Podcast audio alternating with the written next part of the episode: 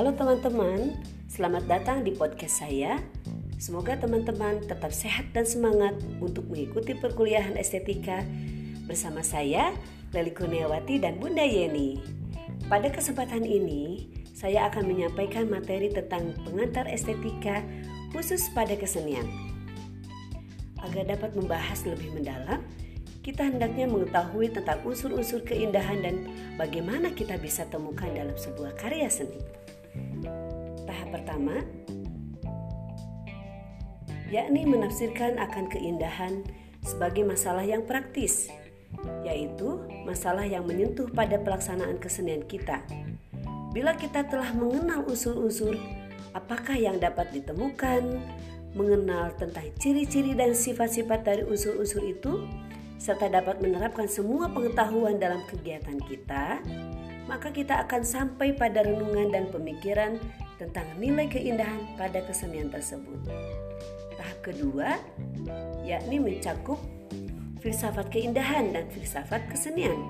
Pada tahap ini, dapat kita jumpai beberapa macam permasalahan mengenai teori kesenian dan keindahan seperti yang dipahami oleh beberapa filsuf dari zaman dahulu sampai sekarang. Kedua tahap ini akan kita pelajari dan pahami bersama melalui berbagai konteks bersama saya dan Bunda Yeni. Nah khusus pada podcast kali ini saya akan membahas tentang estetika kesenian. Hal-hal yang diciptakan dan diwujudkan oleh manusia yang dapat memberi rasa kesenangan dan kepuasan dengan penikmatan rasa indah kita sebut dengan kata seni. Apa yang kita maksud dengan barang kesenian itu tidak hanya meliputi yang nampak pada mata seperti patung atau lukisan yang dibuat atau melalui pendengaran kita seperti musik atau nyanyian. Akan tetapi termasuk juga barang-barang hasil kerajinan tangan. Ada yang perwujudannya hanya dapat dikenal dengan hayalan, bayangan atau imajinasi seperti yang suka membaca novel misalnya. Pada saat membaca novel, kita sudah bisa membayangkan keindahan kata-kata dan indah isi cerita tersebut.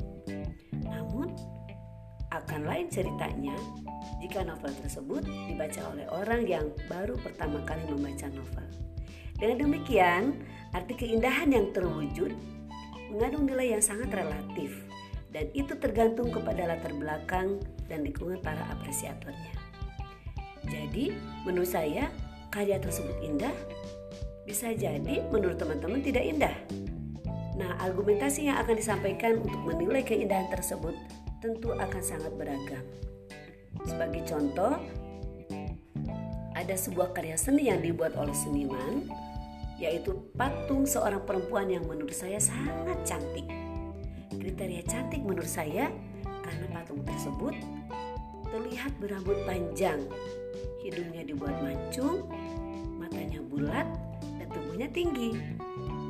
Nah, apakah menurut teman-teman patung itu juga cantik? Apakah menurut teman-teman perempuan yang berambut panjang itu cantik? Apakah yang hidungnya mancung itu cantik? Apakah yang tinggi itu cantik? Belum tentu bukan? Keindahan yang ada dalam patung itu tentu saja sangat-sangat relatif.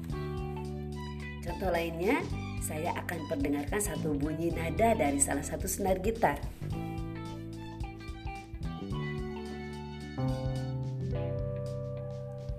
Nah, apa yang Anda ada di uh, benak teman-teman? Bisakah dengan satu nada ini nilai estetika dihadirkan? Bagi saya ini bisa karena dari satu nada ini saya bisa membuat karya musik yang menurut saya indah. La la la la la la la la la la la la la la la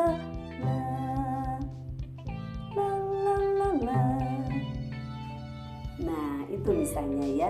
Oke, teman-teman, kalau begitu tugas yang harus teman-teman kerjakan adalah hadirkan nilai estetika pada sebuah karya yang telah teman-teman pilih. Nah, bentuk karya seninya yang akan diapresiasi bebas. Tetapi mohon dokumentasi ini nanti uh, dikirim melalui Google Drive misalnya atau masing-masing membuat folder dengan format nama dan NIM lalu folder tersebut berisi dokumentasi karya yang akan diapresiasi dan file penjelasan dari karya tersebut. Begitu aja teman-teman podcast uh, podcast kali ini yang bisa saya sampaikan. Mudah-mudahan ini bisa membuka pemikiran teman-teman tentang nilai estetika pada sebuah karya seni. Kita jumpa lagi pada kesempatan lain dengan bahasan yang tidak akan kalah menariknya. Sampai jumpa lagi.